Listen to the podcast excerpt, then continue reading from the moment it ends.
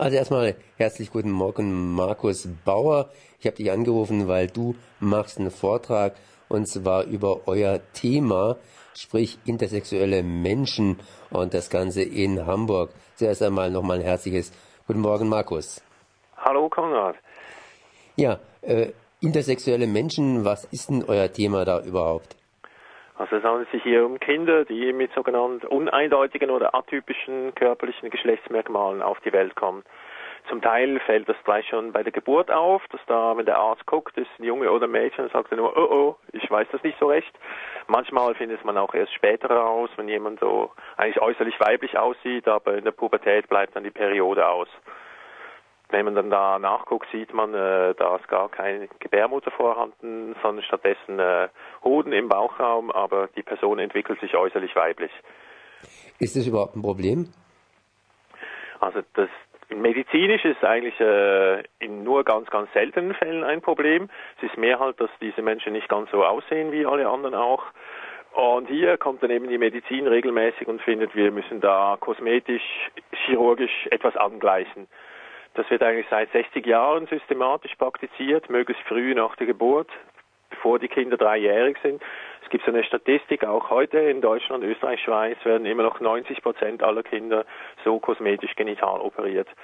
Und Betroffene beklagen sich schon seit 20 Jahren, dass das verheerende Folgen hat, vor allem so Verminderung oder Zerstörung des sexuellen Empfindens. Kinder werden auch kastriert zum Teil und es gibt oftmals dann erst als Folge dieser Operation gibt es dann wirklich medizinische Probleme. Wie viele Kinder haben solche Probleme? Das heißt, wie viele Kinder kommen uneindeutig auf die Welt? Also da muss man sagen, es gibt keine verlässlichen Statistiken. Das ist eigentlich eine unserer Forderungen, dass da die Medizin endlich mal äh, auch Zahlen auf den Tisch legen soll. Nach allem, was wir wissen, ist es, äh, gehen wir außer von plus minus jedes Tausendste oder sogar ein bis zwei von tausend Kindern kommen derart auf die Welt, dass die Medizin da Handlungsbedarf sieht, chirurgisch. Jetzt äh, wird operiert, das heißt, die Mediziner sagen, wir lösen das Problem, indem wir das Kind auf die eine oder auf die andere Geschlechtsseite schieben.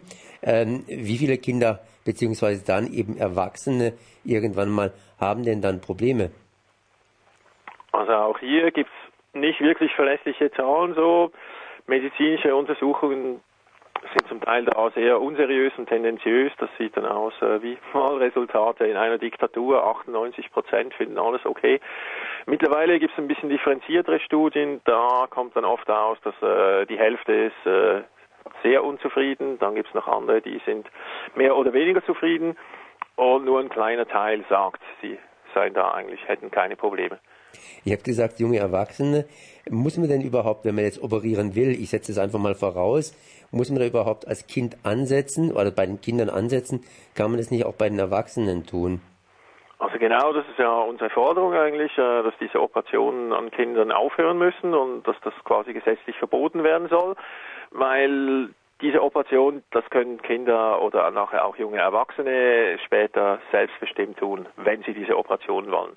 Deshalb ist unsere Forderung eben, dass äh, mit diesen Operationen, die nicht wirklich medizinisch notwendig sind, soll gewartet werden und die Betroffenen sollen später, wenn sie erwachsen sind, selber entscheiden, ob sie OPs wollen oder nicht und wenn ja, welche.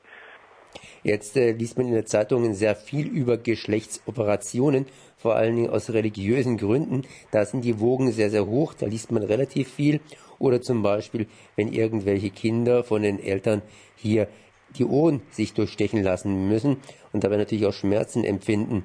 Ähm, hat es irgendwas mit euch zu tun, beziehungsweise kommt dadurch die Diskussion über ja, intersexuelle Menschen und ihre Operation auch mehr zu Worte? Also es ist bestimmt eine Tendenz da, dass äh, körperliche Unversehrtheit und, und Kinderrechte dadurch in der gesellschaftlichen Diskussion an Bewegung gewinnen. Das ist aus unserer Sicht positiv, obwohl da, das betrifft ja alles Kinder, die sogenannte unauffällige Genitalien haben. Jetzt da die normale Knabenbeschneidung oder auch da das Ohrstechen. Ja, aber geht man jetzt hin und sagt, okay, wir müssen auch verstärkt jetzt bei den intersexuellen Menschen da mal die Menschenrechte einfordern? Genau, und, und aus unserer Sicht ist da schon eine gewisse Diskrepanz da. Das, es gibt sehr viele Pädiater, die wehren sich da lautstark für das Kindeswohl und die Unversehrtheit, wenn es um die Knabenbeschneidung geht. Aber dann genau dieselben Ärzte, die führen dann die Beschneidungen an intersexuellen Kindern durch und sehen da offensichtlich keinen Widerspruch. Dein Vortrag ist ein historischer Vortrag, der bis nach heute geht. Um was geht es denn in deinem Vortrag? Was wirst du da behandeln? Also es wird ein bisschen darum auch gehen, äh, was ist das überhaupt, wie kommt es zustande, wie äußert es sich, was für Eingriffe werden da gemacht. Es geht aber eben auch um Geschichte, weil es ist ja so, dass eigentlich erst seit 1950 werden diese Operationen an Kindern systematisch durchgeführt. Und eine der Ausreden der Medizin ist auch eben halt, das sei psychologisch wichtig für die Entwicklung und deshalb müsse man es auch äh, möglichst früh machen, bevor sie reden lernen. Dann denken sie nachher, sie seien ganz normale Mädchen und Jungen. Aber eben, wie gesagt, Studien und auch die Klagen der Betroffenen seit 20 Jahren zeigen, dass das so nicht wahr ist. Jetzt zu Hamburg ist noch speziell zu sagen. Hamburg war neben Zürich wohl das wichtigste Zentrum in Europa zur Durchsetzung dieser systematischen Operationen an Kindern. Gab da einen Arzt, der Professor Bierich, der war da in Baltimore, wo da diese, diese frühzeitigen Operationen eigentlich äh, so richtig entwickelt wurden.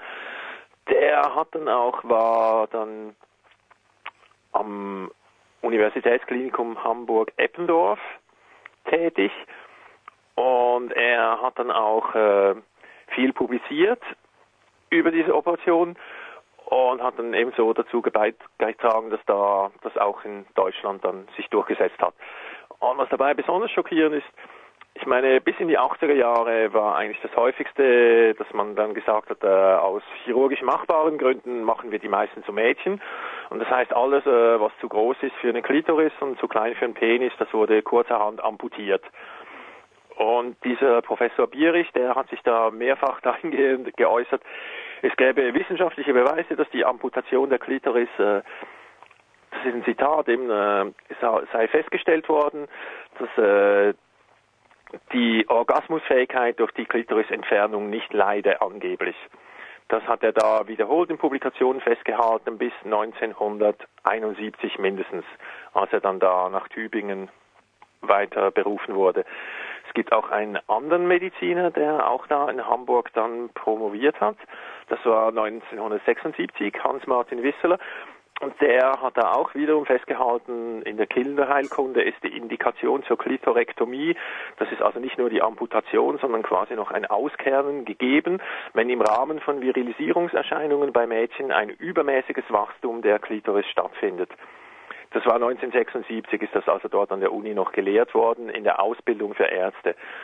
Und dieser Hans-Martin Wisseler, der hat es dann da in dieser Einleitung zu seiner Dissertation auch ganz recht noch in eine Reihe gestellt äh, mit Knabenbeschneidung und auch mit der Beschneidung von Mädchen.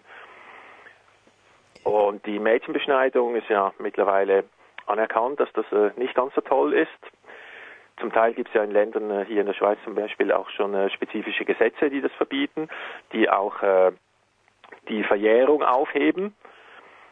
Und das ist auch etwas, was wir für Intersex-Menschen jetzt auch fordern, weil oftmals, wenn die Kinder im Alter von ein bis drei Jahren operiert werden, und die sind ja vielfach auch dann traumatisiert durch diese Eingriffe, bevor sie dann überhaupt fähig sind, da sich klar zu werden, was da mit ihnen geschehen ist und dann gegen ihre Ärzte Anzeige erheben wollen, ist das Ganze natürlich schon längst verjährt. Du hast vorhin eins erwähnt, und zwar dieser Professor, dieser Professor Bierich, der hat zuerst einmal in Baltimore gelehrt oder gelernt, mhm. sprich die Idee der Operation, das heißt der Mann oder der Fraumachung von intersexuellen Menschen, kam zuerst einmal aus dem Ausland auch vielleicht auch ins Ausland zuerst getragen worden, das ist jetzt egal, aber einfach dieser internationale Aspekt, wie sieht's denn damit aus? Wer, welche Zentren gibt's denn da, die vor allen Dingen operieren? Ist es USA oder eher Europa gewesen? Und vor allen Dingen, wie sieht's heute damit aus? Wer treibt diese Operationen voran? Wer ist immer noch auf dem Trip, hier operieren zu müssen? Also da ist einfach da in den 1950ern in Baltimore ist das halt so durch eben aufgekommen, dass man wirklich da kleine Kinder möglichst früh systematisch operiert. Aber diese Operationen waren vorher schon äh, überall verbreitet. Die, man kann so sehen nicht sagen, dass das äh, ursprünglich aus Amerika kam. Es gab auch schon Anfangsjahrhundert, äh, auch hier in Europa, aber auch in Südamerika, gab es da Publikationen von Ärzten, die genau das machen und propagieren. Heute kann man sagen, eigentlich überall in der sogenannten entwickelten Welt sind diese OPs an der Tagesordnung. Bisher ist Kolumbien ist weltweit das einzige Land, das äh, kosmetische Genitaloperationen an Kindern wenigstens minimal einschränkt. Die aller einzige Ausnahme. In allen anderen Ländern wird das immer noch praktiziert. Es ist auch so, es gibt viele auch äh, internationale Medizinerstandesorganisationen, die das propagieren. Wir waren da letztes Jahr, haben wir protestiert vor einem Kongress in London. Oh, man, kann das nicht auf Länder isoliert betrachten. Jetzt da zur Durchführung der aktuellen Praxis eben war bestimmt neben Baltimore war Zürich einer der wichtigen Standorte. Da hat der Professor Andrea Prada gelehrt. Seine Prada-Stufen werden heute noch äh, beigezogen, um zu definieren, äh, was ist eine zu große Klitoris und was geht gerade noch durch. Und eben nach Zürich war dann wohl Hamburg das wichtigste Zentrum zur Durchsetzung historisch dieser Operation. Heute werden die aber in allen größeren Städten in Deutschland immer noch durchgeführt. Eigentlich mehr oder weniger kann man sagen, in jedem, in jeder Klinik, wo es eine kinderchirurgische oder eine kinderurologische Abteilung hat, werden solche Angriffe, äh, Eingriffe angeboten und durchgeführt. Allein in Hamburg sind es aktuell äh, fünf Kliniken, wo das nach wie vor praktiziert wird. Das ist da neben dem Universitätsklinikum Hamburg-Eppendorf gibt es da das, äh, gibt's das Altenaer Kinderkrankenhaus. Das gehört hier zur Universität, das ist äh, gehört der Universitätsklinik. Da werden wir auch am Sonntag ab 11 Uhr vor dem Altenaer Kinderkrankenhaus eine Demonstration durchführen. Jetzt noch ganz kurz hier von Donnerstag bis Sonntag ist in Hamburg entsprechend Aktion. Warum ausgerechnet Hamburg jetzt? Also der unmittelbare Anlass ist, äh, dass die Gesellschaft für Kinder- und Jugendheilkunde führt aktuell in Hamburg ab heute, glaube ich, ihren Jahreskongress durch. Ebenfalls dort an dieser Veranstaltung führt auch die Deutsche Gesellschaft für Kinderchirurgie ebenfalls ihren Jahreskongress durch. Da werden wir uns am Samstag vor das Kongresshaus hinstellen und denen wie auch äh, der Klinik einen offenen Brief erreichen, in dem wir einmal mehr an unsere Forderungen erinnern werden. Markus Bauer, ich danke dir für diese Informationen. Merci. Herzlichen Dank dir. Tschüss.